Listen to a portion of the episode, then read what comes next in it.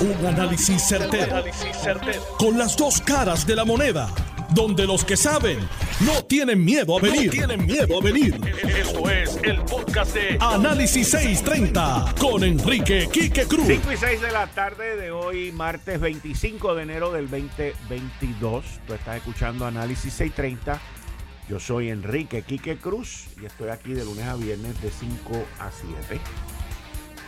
Miren, en línea telefónica tengo al doctor Javier Morales. Buenas tardes, doctor. Bienvenido como siempre aquí a Análisis 630. Buenas, tardes, ¿cómo está? Yo bien, ¿y usted cómo está?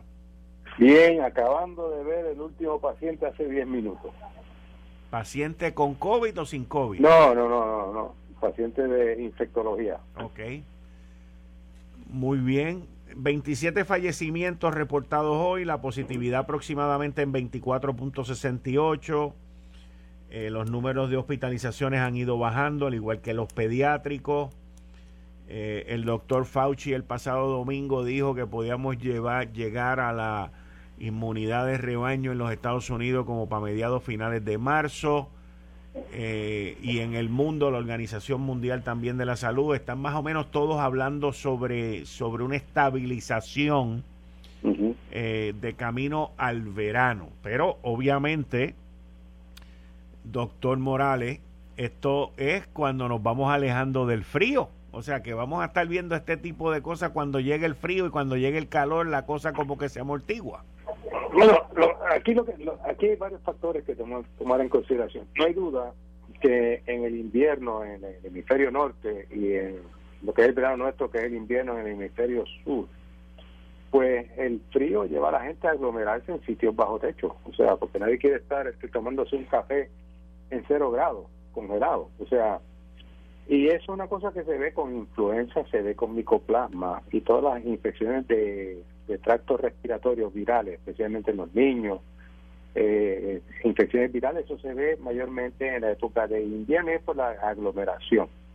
Pero hay otro factor aquí que hay que tomar en consideración, que esta variante que comenzó, o llegó, se describió en noviembre en África y llegó a, Estados Unidos y Puerto Rico en diciembre, esto es como un, esto es de los virus o sea, yo en mi vida había visto algo tan contagioso como esto. O sea, lo he discutido con colegas infectólogos y ninguno de nosotros ha visto esto tan infeccioso. Si esto, esto puede ser algo, y yo creo que lo hablé en tu programa un día, que esto nos abrieron una ventana para tratar de controlar esta pandemia.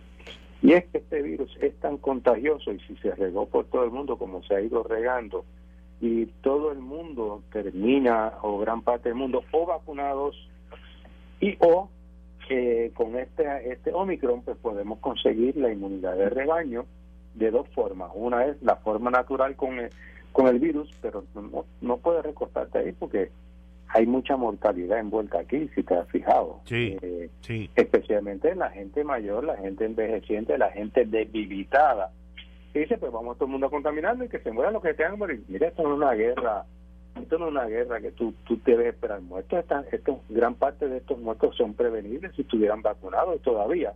Se sabe que la mortalidad está en los no vacunados y los que tienen dos dosis. Ahí no está el, grupo grande y los que se mueren con tres dosis.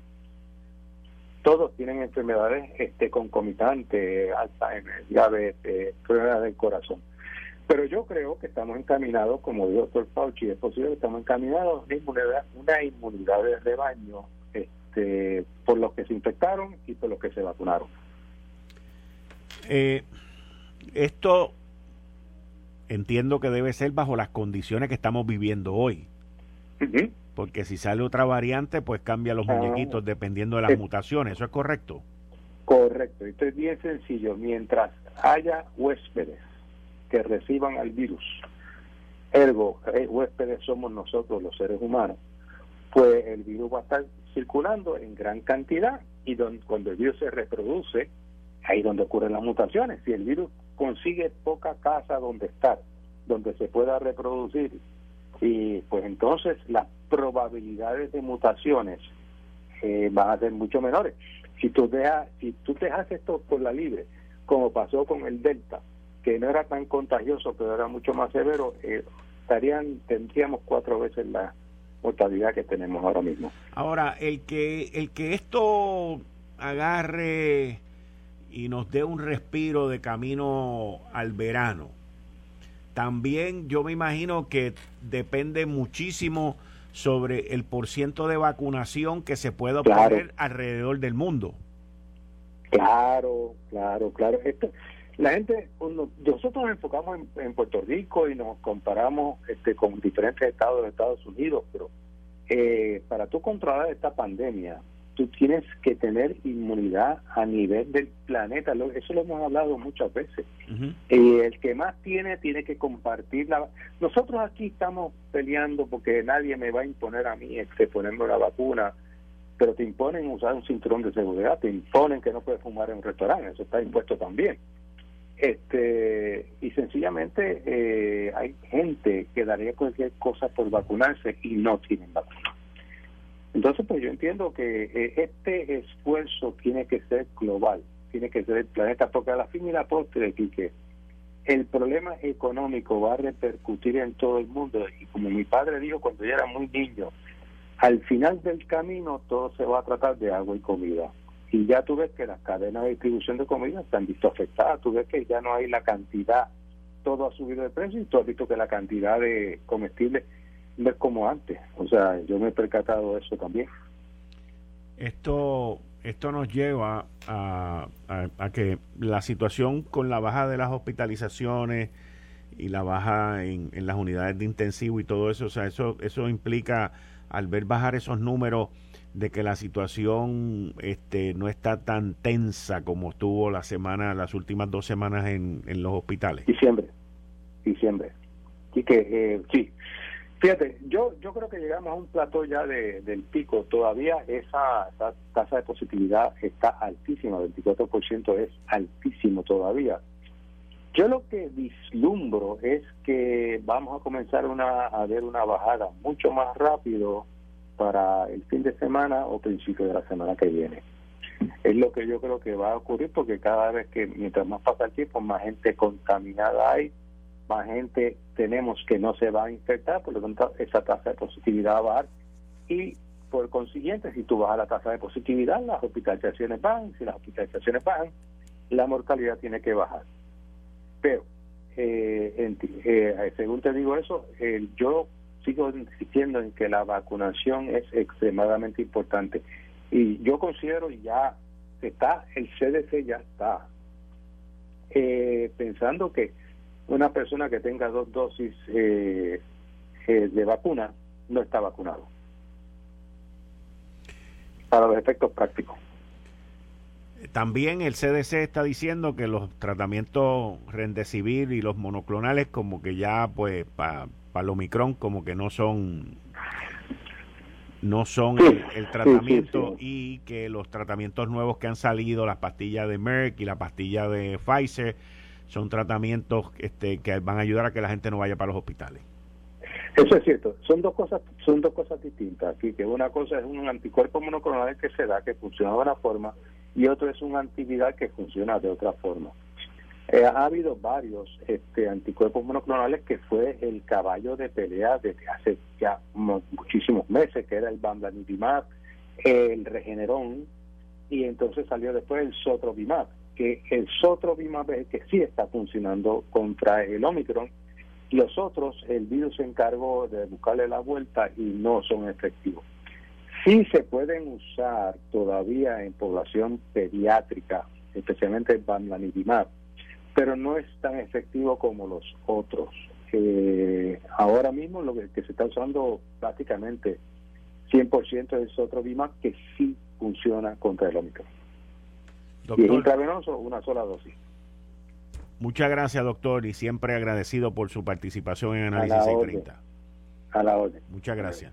Ahí ustedes escucharon al infectólogo, el doctor Javier Morales. Señores, todo indica que la positividad va disminuyendo, pero todavía estamos, o sea, trepados. Se supone que esté por debajo del 3%, nosotros estamos en 24%.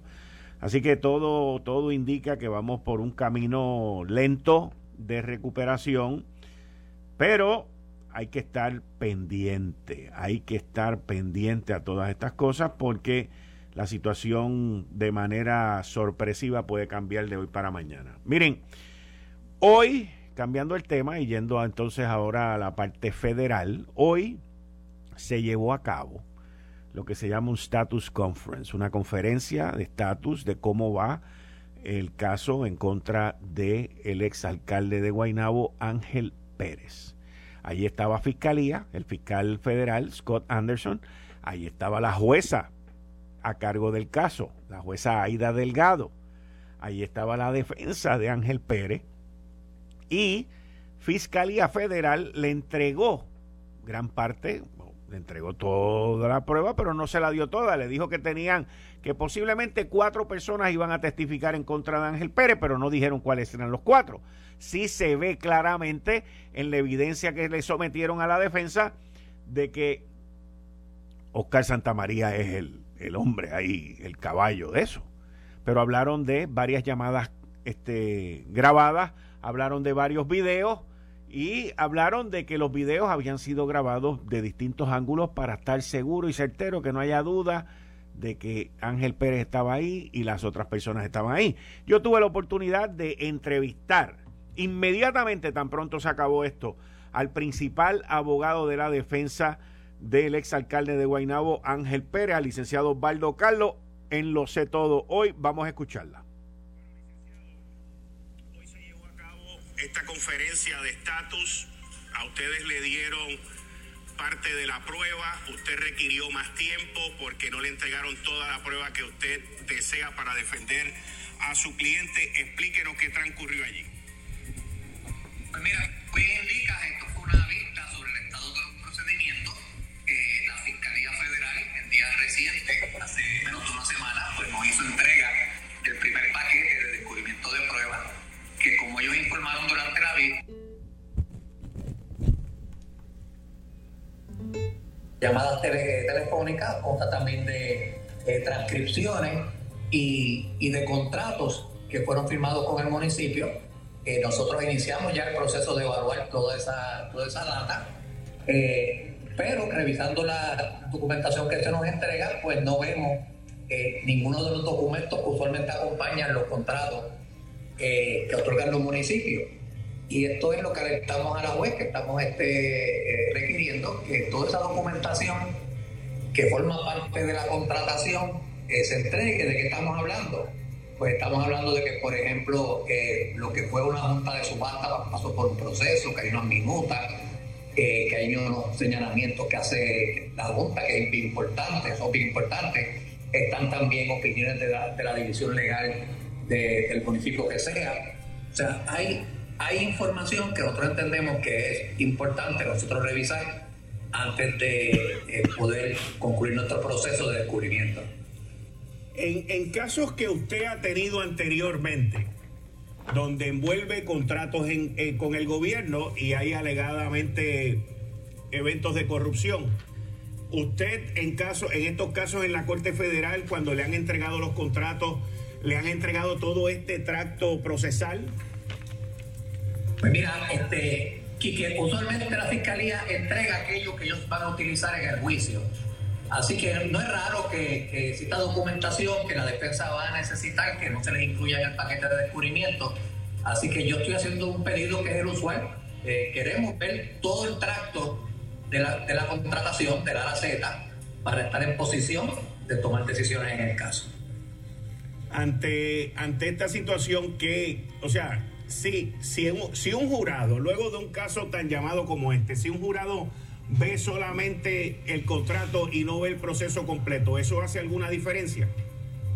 Sí, hace muchísima diferencia porque eh, el jurado a partir de la premisa que el trato se hizo eh, o se ejecutó simplemente por la instrucción de, del acusado hay que ver si otras personas este, intervinieron y qué fue lo que esas otras personas hicieron. La próxima conferencia, la próxima vista frente a la jueza vía digital va a ser el próximo 29 de marzo, dándole a ustedes el tiempo requerido para examinar esa prueba.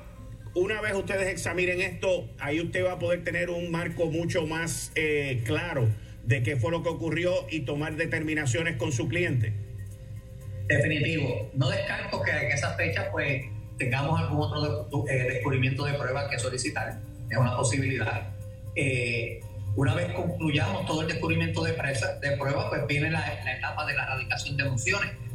O sea, podrían radicarse una serie de emociones en el caso, pero también es típico en los casos criminales, eh, para que el, caso entonces se elimine todo aquello que realmente eh, no debe estar eh, envuelto en la acusación y nos vayamos con lo que realmente establece la prueba. En entrevistas que usted y yo hemos tenido anteriormente, usted ha expresado la posibilidad de un entrampamiento. Todavía al día de hoy, ¿usted se, se, siente cómodo con esa ruta? Pues mira, eh, no, no podemos entrar en, cuáles van a ser nuestras las teorías de la defensa. No descartamos ninguna. Eh, claro, cuando me hicieron esa pregunta, yo dije eh, esto mismo, de que no descarto ¿verdad? el entrampamiento, que es usual, es típico en este tipo de, situación.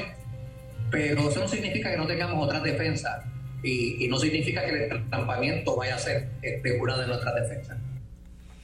Ahí ustedes escucharon esa entrevista que tuve la oportunidad de hacerle hoy en Lo Sé Todo al licenciado Osvaldo Carlos. ¿Cuál es el punto de esto? Punto de esto es que Fiscalía Federal le entrega a ellos unos contratos. Los contratos son con Island Rental, eh, que es una compañía de Oscar Santamaría que tenía contratos con el municipio. Estamos hablando de otros servicios, no son recogidos de basura. Y de lo que estamos hablando es que Fiscalía dice, mira, yo tengo estos contratos, que tu cliente, el exalcalde de Guaynabo, los otorgó a base de unos pagos que se le hicieron.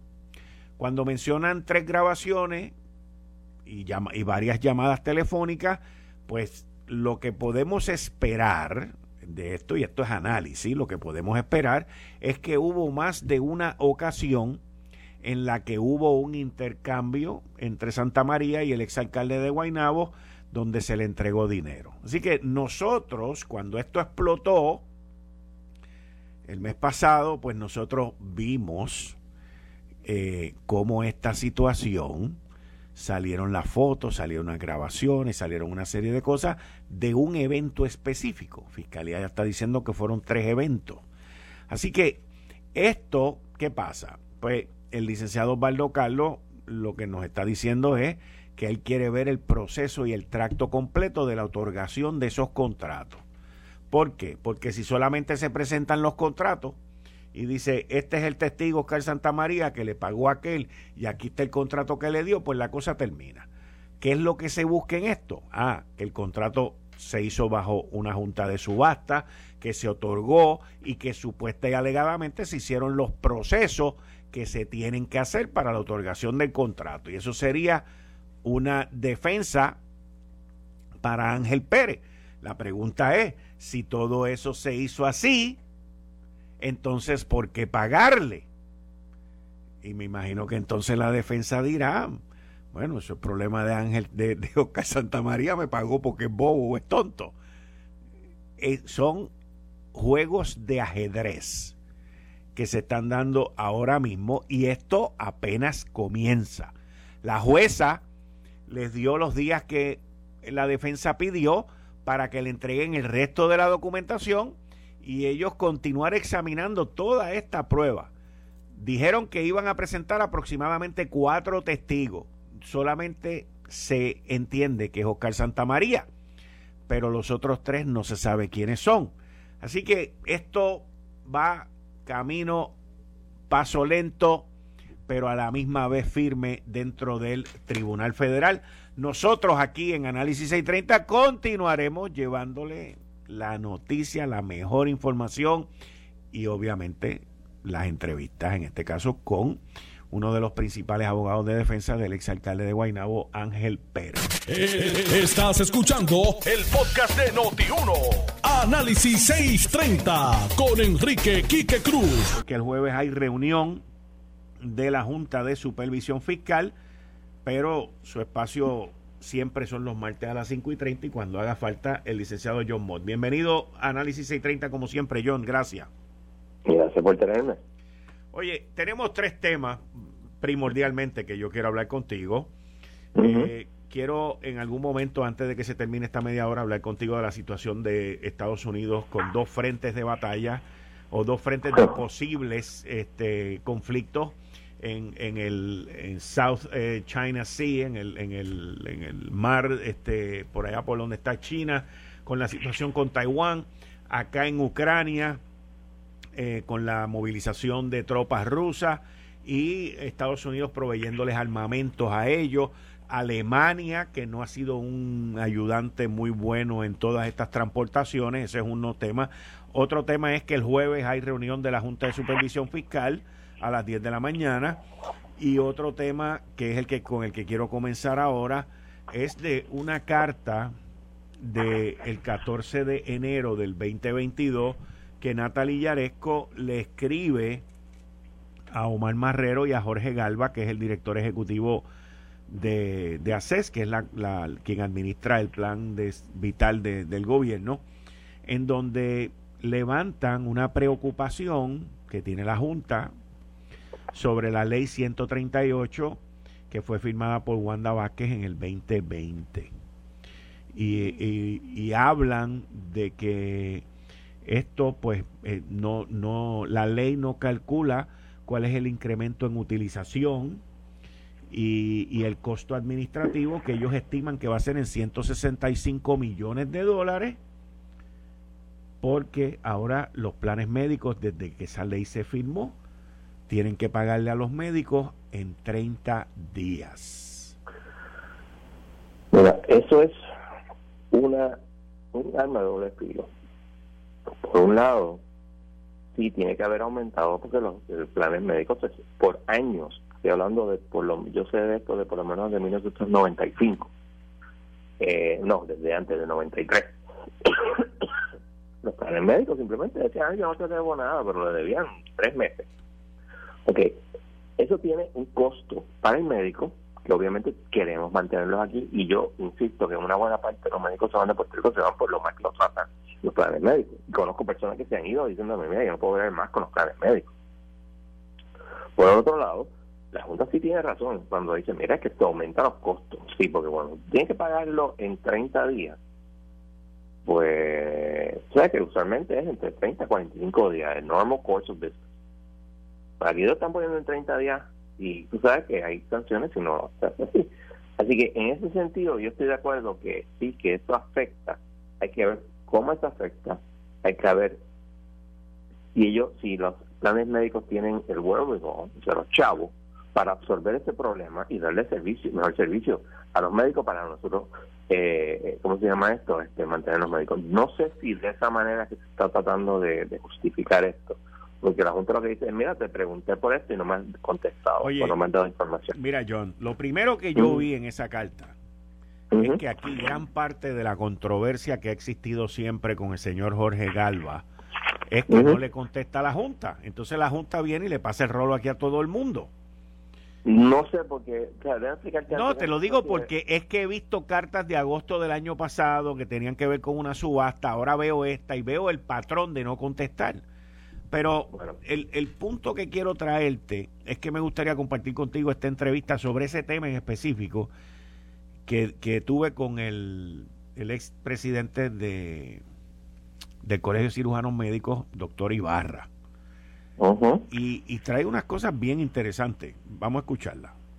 Los trabajadores de la salud llevan dos años con una presión impresionante no solamente por la parte del COVID, pero ahora surge una situación con una ley que fue aprobada en el 2020, donde le impone a los planes médicos aquí en Puerto Rico el tener que pagarles a los médicos en 30 días. La Junta de Supervisión Fiscal le envió una carta a Omar Marrero y al señor Jorge Gal sobre esto y el costo que supuestamente esto conlleva de esta ley ser derogada por la Junta de Supervisión Fiscal, el Colegio de Cirujanos Médicos y sus miembros dicen que lo que viene es otro proceso de huida por parte de los médicos en Puerto Rico, otro éxodo, sin contar con todas las necesidades que tenemos en esta isla.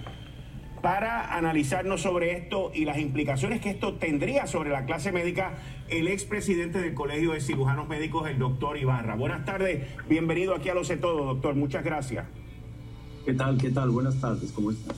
Bien, doctor, ha salido recientemente una carta eh, que le enviaron a Omar Marrero y al señor Jorge Galva sobre esta imposición de esta ley la ley 138 del 2020, firmada por la exgobernadora Wanda Vázquez, donde se le exige a los planes médicos pagarle a los médicos en 30 días. Y surge un número, que no se sabe de dónde es que sale, de que esto tendría un costo sobre 165 millones de dólares para el plan vital y otras dependencias en el gobierno. Eh, ¿Cuál es su reacción al respecto? ¿Cómo sale esto? ¿Y, cómo usted vio esta ley en su origen cuando se aprobó en el 2020? Bueno, obviamente los planes médicos eh, deberían de pagar, no solamente en 30 días, sino deberían de pagar en forma inmediata. Yo cuando fui presidente del Colegio de Médicos Cirujanos, promoví legislación para que se le pagara a los médicos en forma inmediata. ¿Qué quiere decir esto? Que al terminar de ver un paciente a un médico, eh, cuando el paciente presenta su tarjeta, se le paga al médico inmediatamente, como cuando tú estás en un restaurante chino y terminas de comer y pagas por lo que te comiste. No me parece que los médicos nos merecemos menos respeto que cualquier restaurante o que cualquier negocio donde se paga e inmediatamente el dinero queda en, en los bienes de ese negocio. No sé por qué los médicos se nos tiene que decir, nos, te vamos a pagar en 30 días o en 45 días o en 60 días. De hecho, se nos debería de pagar inmediatamente. Y los 30 días no es un gran privilegio. Los 30 días es solamente una forma de eh, no ser tan grotescos y pagarnos en 90 o en 120. ¿De dónde sacan estos cientos de millones de dólares que se van a perder? Porque supongo que las compañías de seguros, al tener que desembolsar en una forma más pronta e inmediata, pues eh, eso les, les conlleva unos gastos extras que no me explico muy bien cuáles serán, si no es que tienen invertido el dinero. No tengo, no tengo idea. Pero definitivamente al médico se le debe de pagar en forma inmediata como se paga a cualquier persona que rinde un servicio o compra un bien y se le paga inmediatamente que rinde dicho servicio. Así que es un discrimen contra la clase médica el tenernos que pagar semanas o meses después cuando ya el paciente recibió el servicio.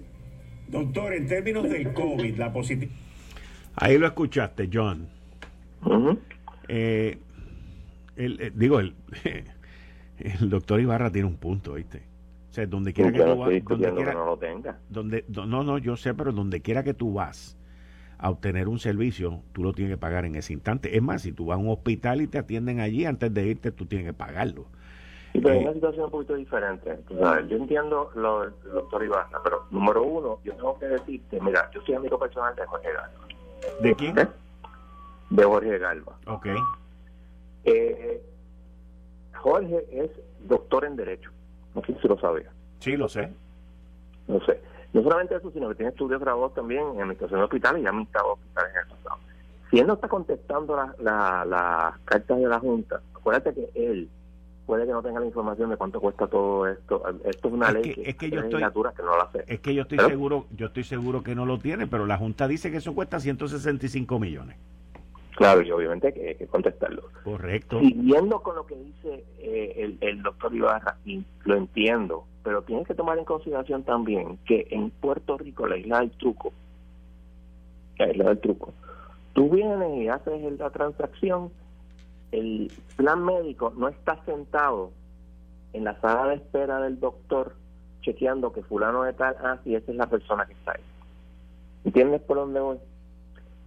Tiene que hacer una verificación, pero yo me imagino, John, que todo eso se hace electrónicamente. Claro, pero toma un poquito de tiempo. Y yo no estoy, vuelvo y te repito, no estoy diciendo que deba ser menos de 30 días, pero 30 días es más que razonable. No, yo, yo, yo no Pero tampoco puede ser inmediato. No, en eso yo, yo estoy claro. O sea, yo estoy claro porque para empezar, el, el plan médico normalmente, normalmente cuando tú vas a un plan médico, ahora te estoy hablando desde el punto de vista de gobierno o de privado también, ya tú le has pagado al plan médico, porque el plan médico te cobra en una fecha y tú tienes que pagar tu plan médico, si no, no tienes servicio. Pero la pregunta es, la pregunta de todo esto es que, por un lado, alguien le nutrió a la Junta de Supervisión Fiscal que esto cuesta 165 millones. ¿Quién tú crees? No, yo sé.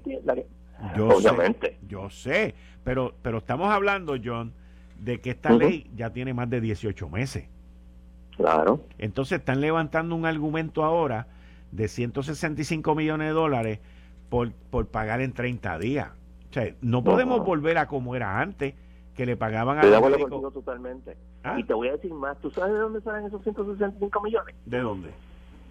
De los chavos que se ahorra la, la, el, plan médico que tiene detenido porque no les paga en 30 días, ni en 40, ni en 60, ni en 120, como dice el doctor Ibarra, porque también han medido muchos médicos personalmente hacerme una consulta y, preguntarme, mire, ¿me podemos demandar? Porque mire, este, ellos dicen que yo no me den nada de 60 días, pero esta factura está de 90. He visto facturas de más de 6 meses que no simplemente no les da la gana a los planes médicos de pagar.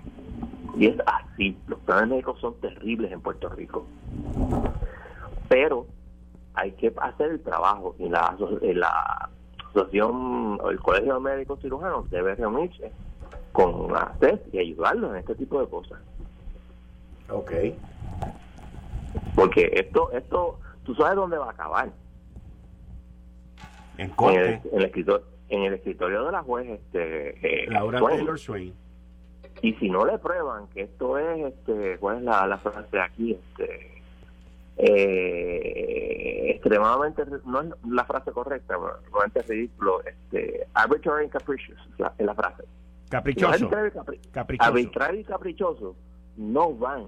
El juez va a hacer lo que diga la Junta, porque la considera como una agencia de gobierno del gobierno federal y es el Standard of Review. Así que esto hay que hacer, si tú quieres mantener esta ley, que yo creo que es una buena ley, debemos mantenerla y explicar por qué la tenemos ahí, pues entonces los le van a pasar el rolo por encima a todos los médicos y lo que dice, y bueno, no creo que fuiste tú que lo dijiste, que lo, se van a ir más médicos, tienen toda la razón. Y eso va a pasar, pero hay que reunirse, hay que hablar, hay que explicarle, porque si no le explicas a la Junta, ya tú sabes lo que va a pasar. Ok, cambiando el tema. El jueves hay una reunión de la Junta de Supervisión Fiscal. eh, ¿Qué podemos esperar de, de Ahí van a aprobar el plan, fiscal. El, nuevo, el nuevo plan fiscal. El nuevo plan fiscal, o sea, el que aprobó la jueza. No, ese es el plan de ajuste. Ah, perdón, perdón, perdón, perdón, perdón, perdón, sí. El plan fiscal de, del próximo año.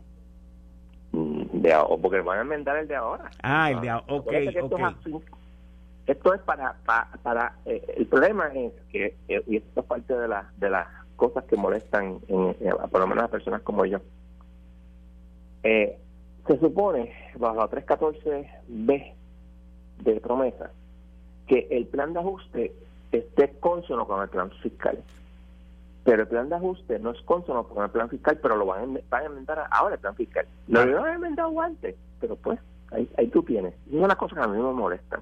Cuando se pasa en el derecho, bueno, no es el sol y nadie hace nada. Pero, such is life. Bueno, podría ser también porque estaban esperando a que la jueza lo aprobara, ¿verdad? Sí, pero lo que pasa es que tú no, es, como si tú tienes, es como si saltarte un paso. Es como si tú estuvieras haciendo todo y no le echas la levadura al pan, al, a la mezcla del pan. Porque la vas a pagar después. No, se supone que se pone en un momento específico por una razón específica. Pues en el, en el caso del, del plan de ajuste y el plan fiscal, plan de ajuste, la sección 314B de promesa establece que el plan de ajuste tiene que ser consono con el plan fiscal. Y no lo es. Ah, pero lo van a cambiar cuando El jueves. Pero cuando aprobaron el plan de ajuste? El 18. y eso me saca, me saca por el techo. Pero, pichón. Rusia, Rusia y Ucrania. Holy Mother of God. Ok. ¿Y China? Primero que todo, porque mucha gente está hablando de, Ucrania, está hablando de, de, China. Al mismo tiempo que Putin pone 100.000 tropas en la frontera de Ucrania con eh, Rusia eh, en, están divididas mayormente entre Crimea, que es al sur, que es un, como una islita, una península en realidad, eh, el este-oeste de Kiev y en la frontera con Bielorrusia, que es el norte de, Ucrania. Están ahí, van a hacer probablemente un three, un three pincer movement. Ok, aparte de eso, en el, en el, South China Sea, que es donde está Taiwán, eh, en el fin de semana, eh, China eh, voló un montón de aviones, sobre 50 aviones por esta región. El lunes aparecieron dos, no uno, dos aircraft carrier groups, el Carl Vinson y el Abraham Lincoln, que son la salida del menor. Y es bien importante, ¿por qué? Porque está eh, Biden correctamente, yo no soy fanático de Biden, pero correctamente diciendo, mira negro, yo te puedo dar una pela en ambos lados. No que se lo pueda hacer efectivamente, pero está diciendo que lo puede hacer. ¿Ok? En Ucrania, que es el lugar más caliente en este momento, tú tienes, y esto, bear with me, porque esto es NATO, el, el OTAN tiene un, lo que se llama un Very High Readiness Joint Task Force, que afortunadamente en enero, antes estaba, era Turquía la que tenía el comando, ahora lo tiene Francia. Es un grupo franco-germano, pero es mayormente francés, tiene más experiencia de combate que los y estos en, cuando tú te en una guerra, lo más importante es experiencia de combate. Pues no es lo mismo llamar al diablo que verlo venir. Esto es un grupo que es como casi una brigada, son mayormente infantería y eh, tanques de reconocimiento. Ese grupo está, ese está en alerta. Además, nuestro amigo Biden puso en alerta a 8.500 tropas. ¿Por qué eso es importante? Porque eso son, esos son fácilmente dos brigadas con su support. El ejército norteamericano cambió la cuestión de las decisiones, ahora son brigadas.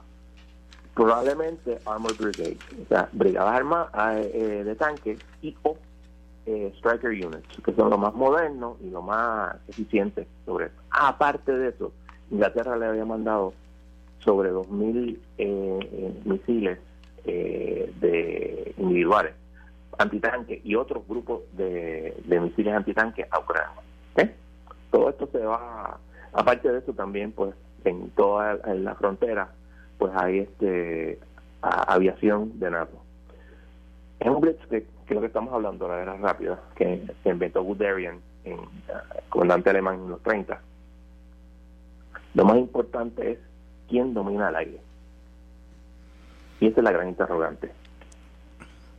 ¿Van a ser los rusos o van a ser los norteamericanos? Porque no importa todos los tanques que tú tengas. Si vienen los Apache 64 y te vuelan Apache, no te sirve de mucho. Más los antimisiles, más los antimisiles. Más los antimisiles, más los AI Warthogs, los A-10, que aunque no lo creas, todavía están por ahí.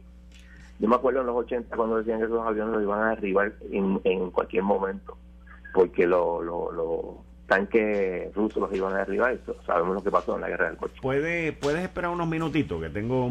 Okay, que, porque quiero hacerte una pregunta, porque hablamos de Rusia, pero no hemos hablado de China y la división del poderío naval, que es lo que ayuda también en la parte aérea. Esto fue el, podcast de Notiuno. Análisis 630 con Enrique Quique Cruz. Dale play a tu podcast favorito a través de Apple Podcasts, Spotify, Google Podcasts, Stitcher y notiuno.com.